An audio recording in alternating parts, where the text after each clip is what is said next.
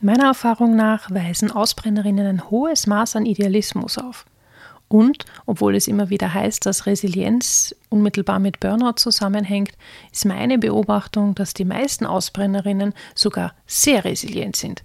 Und was es damit auf sich hat, wieso Idealismus und Starksein nicht unbedingt nur Vorteile bringt, sondern sogar ein Burnout begünstigen kann, das schauen wir uns in der heutigen Folge an. Herzlich willkommen beim Stehaufweibchen Podcast, dem Podcast für Ausbrennerinnen.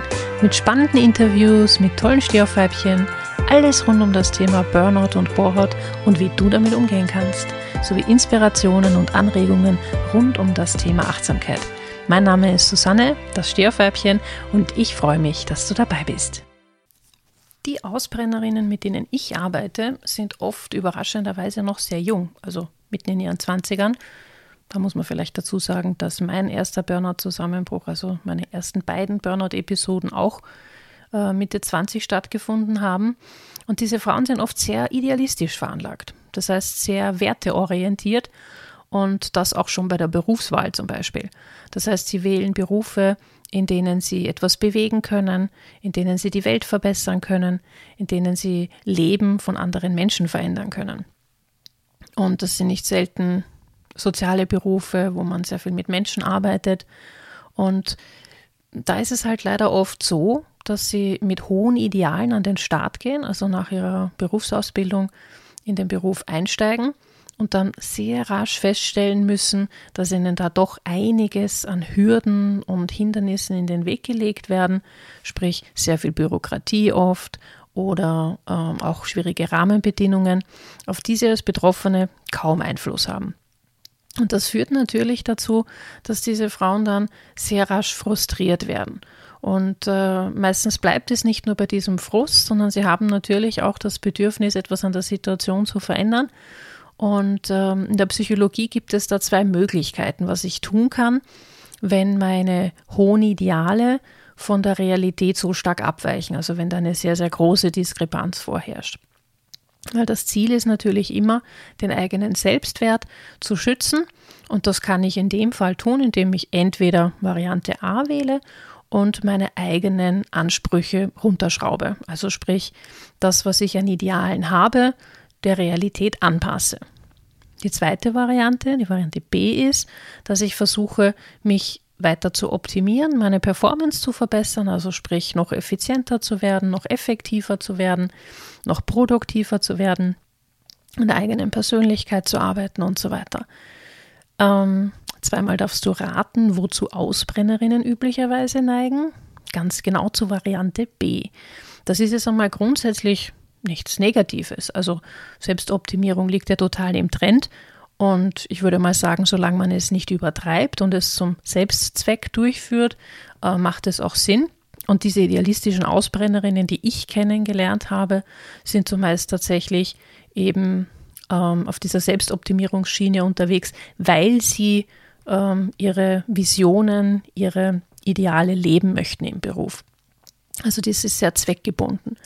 Das Problem dabei ist allerdings, vielfach wird die eigen, werden die eigenen Erfolgsaussichten total überschätzt und gleichzeitig aber auch der notwendige Aufwand für diese Art der Selbstoptimierung total unterschätzt.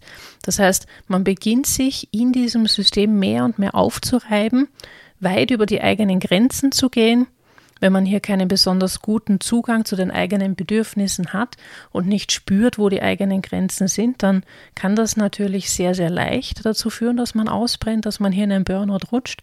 Und das passiert bei diesen jungen Frauen sehr, sehr häufig.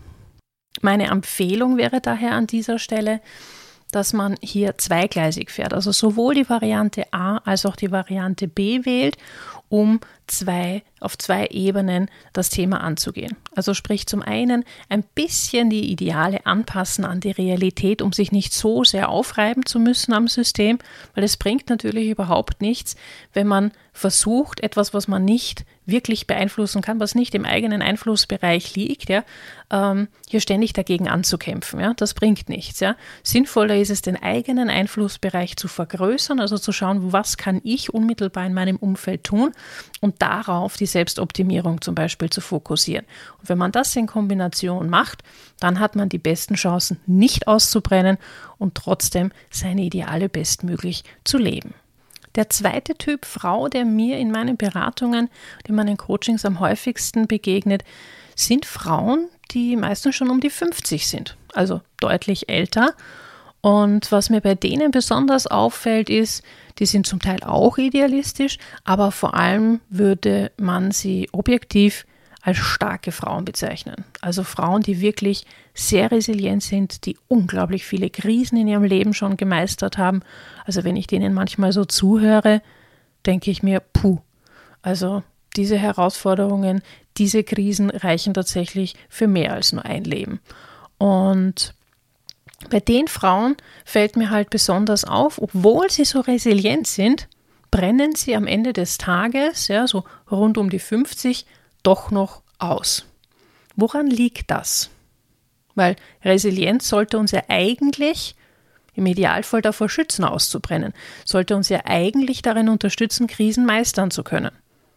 Tja, das Problem ist, diese Frauen haben gelernt, auf ihre eigenen Kosten resilient zu sein. Das heißt, sie sind unglaublich anpassungsfähig, sind ständig lösungsorientiert, haben sehr viel Verständnis und Zuwendung und Unterstützung für andere. Ja? Diese Frauen haben gelernt, ähm, durchzubeißen im wahrsten Sinne des Wortes. Ja? Und sie haben gleichzeitig das Problem, dass sie oft keine Beziehung, keine, kein gutes Gespür für ihre eigenen Bedürfnisse haben.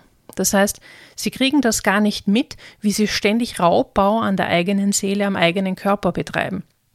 Und das führt natürlich am Ende des Tages dazu, dass sie ausbrennen müssen. Irgendwann einmal, ja, ist die Seele völlig überfordert und sagt dann dem Körper, du, auf mich hört sie nicht, jetzt bist du an der Reihe und der Körper fängt dann an, krank zu werden. Und es fängt mit harmlosen, unter Anführungszeichen, Symptomen an, die natürlich von einer typischen Ausbrennerin übersehen werden, überhört werden, ignoriert werden. Und dann wird es meistens doch mit der Zeit immer schlimmer und irgendwann geht es gar nicht mehr anders. Der Körper gibt irgendwann WO und dann kommt ein Zusammenbruch. Entweder in Form einer schweren Erkrankung oder eben in Form eines Burnout-Zusammenbruchs. Jetzt würde ich natürlich niemandem raten, seine Resilienz zu reduzieren, aber wenn ich mit, ähm, mit genau solchen Frauen zusammenarbeite, dann fokussieren wir uns darauf, ähm, die eigenen Bedürfnisse wieder besser spüren zu können, herauszufinden, was wollen diese Frauen wirklich, was ist ihnen wichtig. Also das, was die Idealistinnen von vornherein haben, einen starken Bezug zu ihren Werten zum Beispiel, ja, zu ihren Zielen, zu ihren Lebensvisionen, das versuche ich bei diesen besonders starken Frauen ja in den Fokus zu rücken, damit sie mehr bei sich sein können und weniger, ähm, ich sage es einmal, auf die Probleme und auf die anderen fokussiert sind. Und das zweite große Thema, wenn man sich die Resilienzfaktoren anschaut, also das, was äh, einen Menschen besonders resilient macht, dann fällt auf, dass es einen Faktor gibt, wenn der vorhanden ist, dann könnten rein theoretisch auch alle anderen so gut wie gar nicht vorhanden sein, würde jemand trotzdem dazu in der Lage sein, Krisen zu meistern. Und zwar geht es hier um die engen Bindungen. Es geht darum, dass Beziehungen gepflegt werden, also zum Beispiel zur Familie, zu Freunden, zu Arbeitskollegen und so weiter. Warum ist das so wichtig?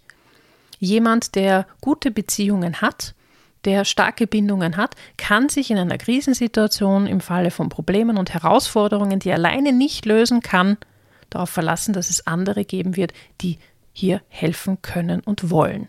Und das ist natürlich schon ein ganz ein wesentlicher Faktor. Und jetzt rate mal, wie ist das bei den typisch starken Frauen, die zum Ausbrennen neigen? Die haben meistens gelernt, stark sein zu müssen und alles alleine bewältigen zu müssen. Das heißt, die sind es nicht gewohnt, auf die Art und Weise in ihre Beziehungen zu investieren, dass sie hier auch quasi aus diesen Beziehungen heraus Hilfe und Unterstützung in Anspruch nehmen können. Nachdem ich selbst zu diesen starken Frauen zähle und mittlerweile den Spruch äh, ähm, regelmäßig verwende, ich bin eine starke Frau und habe genug davon, ähm, kann ich dir sagen, dass es wirklich gar nicht so einfach war für mich zu lernen, zu akzeptieren, dass ich A-Grenzen habe und dass es viel leichter geht, Themen, Probleme, Herausforderungen, Krisen zu meistern, wenn ich mir die Unterstützung anderer sichere. Zum einen bin ich alleine ja niemals so schlau, wie die Gruppe es sein kann. Und zum anderen ist vieles, vieles so viel leichter, ja, wenn man es mit anderen gemeinsam machen kann, wenn man es teilen kann, wenn man hier im Austausch ist, ja. Also ich habe viele Jahre alles mit mir selber versucht auszumachen, was natürlich total idiotisch ist, weil es ist ja viel einfacher, wenn ich mal mit jemandem drüber reden kann, oder ob das jetzt eine Freundin ist oder ob das jetzt äh, ein Therapeut, eine Lebensberaterin ist, ist doch egal, ja. Ich habe jemanden, mit dem ich mich austauschen kann zu meinem Thema. Und vielleicht kennst du das von dir selbst. Oft reicht es ja sogar schon, einfach nur ein Gespräch zu führen über die aktuellen Themen, die einen beschäftigen. Und schon geht was im Kopf weiter und äh, man kann wieder ins Tun kommen und wird wieder handlungsfähiger. Und meiner Erfahrung nach ist es ganz, ganz wichtig, dass starke Frauen, die zum Ausbrennen neigen, an, dieser, an diesem Faktor der Resilienz arbeiten, in ihre Bindungen investieren und gleichzeitig darauf schauen, dass sie sich selber besser kennenlernen, ihre eigenen Bedürfnisse, diesen Zugang wieder stärken und inneren, ihren inneren Kompass, wie ich ihn immer so schön nenne, zum einen ausrichten und aktivieren, also sprich die eigenen Lebensziele, die eigene äh, Lebensvision, wenn es eine gibt, und vor allem die eigenen Werte, dass man sich dessen bewusst ist. Und solltest du dich jetzt angesprochen gefühlt haben bei den beiden Beschreibungen, der Idealistin oder der starken Frau oder gar beides, auf mich trifft ja auch beides zu, dann ähm, ist vielleicht mein neuestes Gruppencoaching-Programm interessant für dich, weil da geht es genau um diese Themen. Da geht es darum, diese Stehaufweibchen-Qualitäten, die ich vorhin angesprochen habe, zu stärken, also sprich die einzelnen Resilienzfaktoren, ähm, mit dem Schwerpunkt auf die Themen, die gerade bei Ausbrennerinnen eben eine Herausforderung darstellen. Wenn dich äh, das grundsätzlich interessiert, dann schau gerne mal auf meine Homepage. Ich habe die Infos auch in den Shownotes verlinkt. susannesalomon.com-bootcamp, weil das Ganze ist das Stehaufweibchen Bootcamp und dort kannst du dir mal alle Informationen in Ruhe durchlesen. Es gibt auf jeden Fall ein kostenfreies Klärungsgespräch, in dem wir schauen, ob äh, das Angebot für dich passend ist, nachdem es ja doch ähm, ein längeres Commitment ist für zwölf Wochen. Und äh, ja, mir wichtig ist, dass du dich da auch wirklich wohl und sicher fühlst, wenn du dich für dieses Angebot entscheidest. Also vielleicht lesen und hören wir uns in den nächsten Tagen weil äh, du dir das Programm näher angeschaut hast. Ansonsten freue ich mich, wenn wir uns nächste Woche wieder hören, wenn die nächste Folge kommt.